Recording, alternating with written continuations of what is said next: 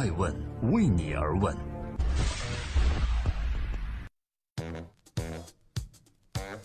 Hello，大家好，二零一七年的十二月三十日，星期六，我是高原，欢迎守候爱问每日人物，每周六下午一点半准时上线。女性人物，今天我们来关注董明珠的二零一七，是不是真的像她说的那样很快乐呢？二零一七年对于董明珠来说压力山大，她与雷军的十亿赌约五年期限正在逼近，能兑现吗？董明珠最近在一次接受媒体采访时有所改口，钱不是很重要，大家都不会在意押注的十亿元是不是真的履约。任性的董小姐是在放下满满的自信，还是在给自己找台阶下呢？当年与雷军订赌约时，胸有成竹的董明珠似乎占优。主动将雷军提出的一亿赌约加码到十亿元，但现在局势似乎有所反转。雷军在二零一七年十一月二十四日发布内部信称，十月份小米已提前完成一千亿元的年度销售目标。那么问题来了，纵然赌约是句玩笑，但是对于董明珠和格力电器而言，与雷军赌约的输赢却决定着未来格力电器在商业发展中还有多久触及到天花板。欢迎回来，这里是爱问每日人物。董小姐的二零一七会是格力姓董的最后一年吗？董明珠就像一名顽强的斗士，争强好胜，不服输。在过去的二零一七年，她依旧任性，语不惊人死不休，管他谁是谁非。董明珠的语出惊人，伴随着格力电器在二零一七年磕磕绊绊的起起伏伏之中。一月份，也就是二零一七年春节期间，董明珠大方的给格力员工涨工资。发奖金、免费送格力手机等，引发了不小的轰动。但搞笑的是，员工却把格力手机当二手货半价卖掉了。四月，在二零一六年发起造车计划，董明珠却遭到股东的反对。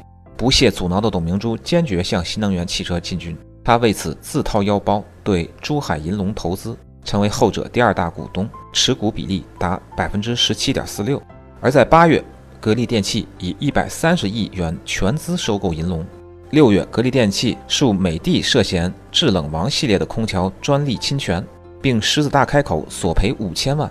铁娘子再次怒怼方洪波，致使两家企业针锋相对。而九月的董小姐又无一例外登上了头条，起因是她在二零一八年五月三十一日任期将满而被推上了风口浪尖，直至二零一七年十二月底，这一传言又成为业界热猜的悬念之一。铁娘子明年就要让位了，但显然已经六十三岁的董明珠毫无退意，其霸道的领导风格表明，他会继续执掌格力电器吗？他说：“我一定要战斗，总之就是要任性下去。”大家好，这里是爱问每日人物。死磕手机，失败也不后悔，是为什么？二零一七年在格力做手机这件事上，董明珠可谓任性到了极致。未来目标五千万应该没什么大问题。华为卖第一，我就卖第二，这些都是董小姐说过的话。我从来没有认为我的手机失败，我认为我的手机现在做得很好。虽然量不大，但我不是以量来认定，而是让每个人用完以后不后悔。对应一下董小姐的言辞，事实好像不是那么回事儿。在中国智能手机市场，国产品牌谁想和华为一较高下，都得提前掂量一下自己的实力。敢和华为比的画风，似乎比于大嘴余承东还能喊。而在二零一五年，董明珠还曾打击小米，格力做手机，分分钟灭掉小米。看看雷军，在经过二零一六至二零一七年的闭关后，小米重新挤进全球智能手机前五名，而其大力布局线下的小米之家，也在印证小米开始回归。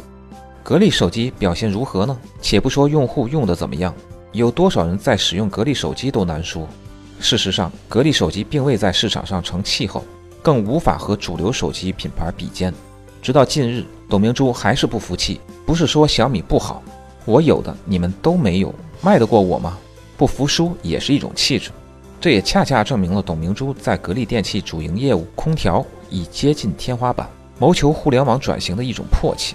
尽管销量惨淡，但董小姐一直不放弃手机。这叫坚持。在移动互联网和智能制造大行其道的当下，智能手机是重要入口。也是家电企业的战略转机点。但事与愿违，从2015年做手机迄今为止，董小姐总共推出了三代产品，售价超三千元的格力手机远没有能达成她的意愿，甚至成为员工年终奖卖给供应商的抵账品。不在空调领域延展业务，迷恋手机，只能让格力电器错过成为卓越企业的机会。而家电业三足鼎立的另外两个巨头海尔和美的，已经远远甩开了格力。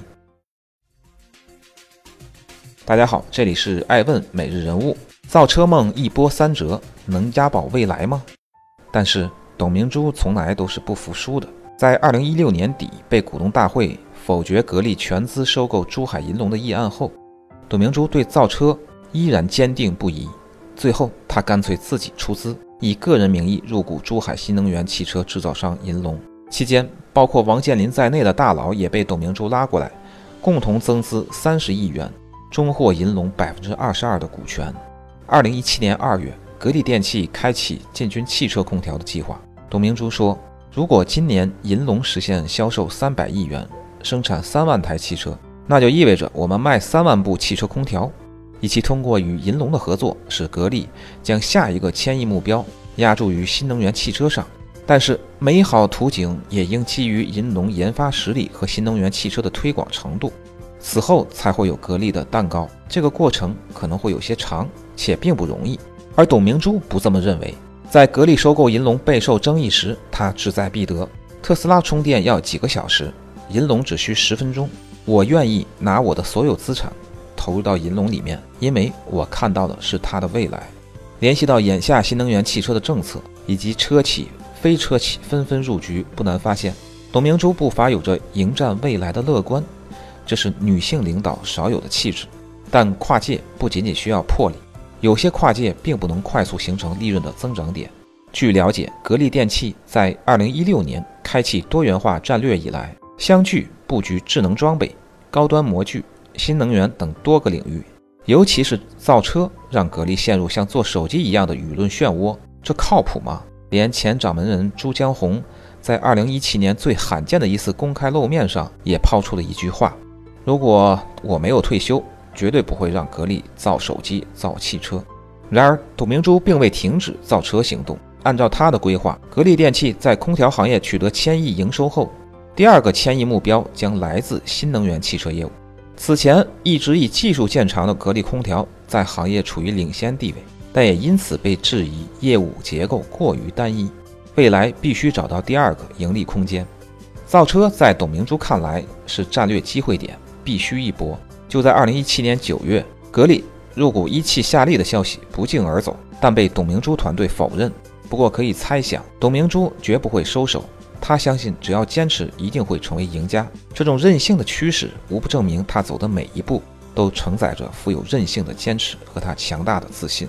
近日，董明珠在做客央视对话节目时，主持人陈伟鸿问道：“二零一七年快过去了，您觉得在这一年里，您快乐吗？”董明珠淡定回答：“我很快乐。”一位特立独行的女企业家，走在自己定义的路线上，不畏质疑，爱谁谁，她真的快乐吗？然而，二零一八年，对于董明珠和她领衔下的格力电器而言，却面临着生死大考。他会继续稳坐格力电器董事长位子吗？如何成就格力下一个千亿目标？一切都还没有画上句号。